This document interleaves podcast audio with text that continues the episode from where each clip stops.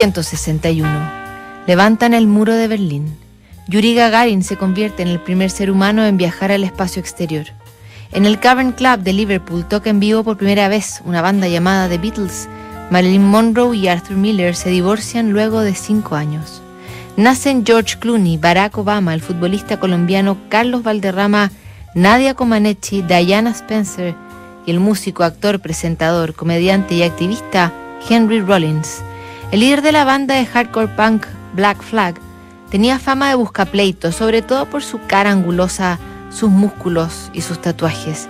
Sin embargo, además de reconocer abiertamente su admiración hasta el más emotivo fanatismo por David Bowie, su lado más empático quedó demostrado cuando decidió dejar por escrita una convicción en una nota a las bandas que tocarían con él en un festival y que se convirtió para algunos en un principio. Escucha a quien está a cargo del escenario y sube ahí cuando ellos te digan. Nadie tiene tiempo para tus estupideces de rockstar. A ninguno de los técnicos les importa si tú eres David Bowie o el lechero. Cuando actúas como un cretino, no están para nada impresionados de tu muestra de inmadurez, cosas que supones vienen aparejadas con tu dudoso estatus.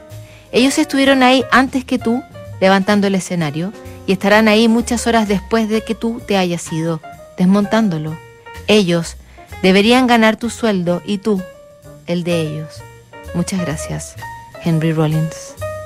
Una advertencia que venía de alguien conocido por su rudeza y que sorprendió no solo a los músicos, también a los técnicos, que menciona y que piensan todos, es un principio que podría extenderse a tantas otras instancias.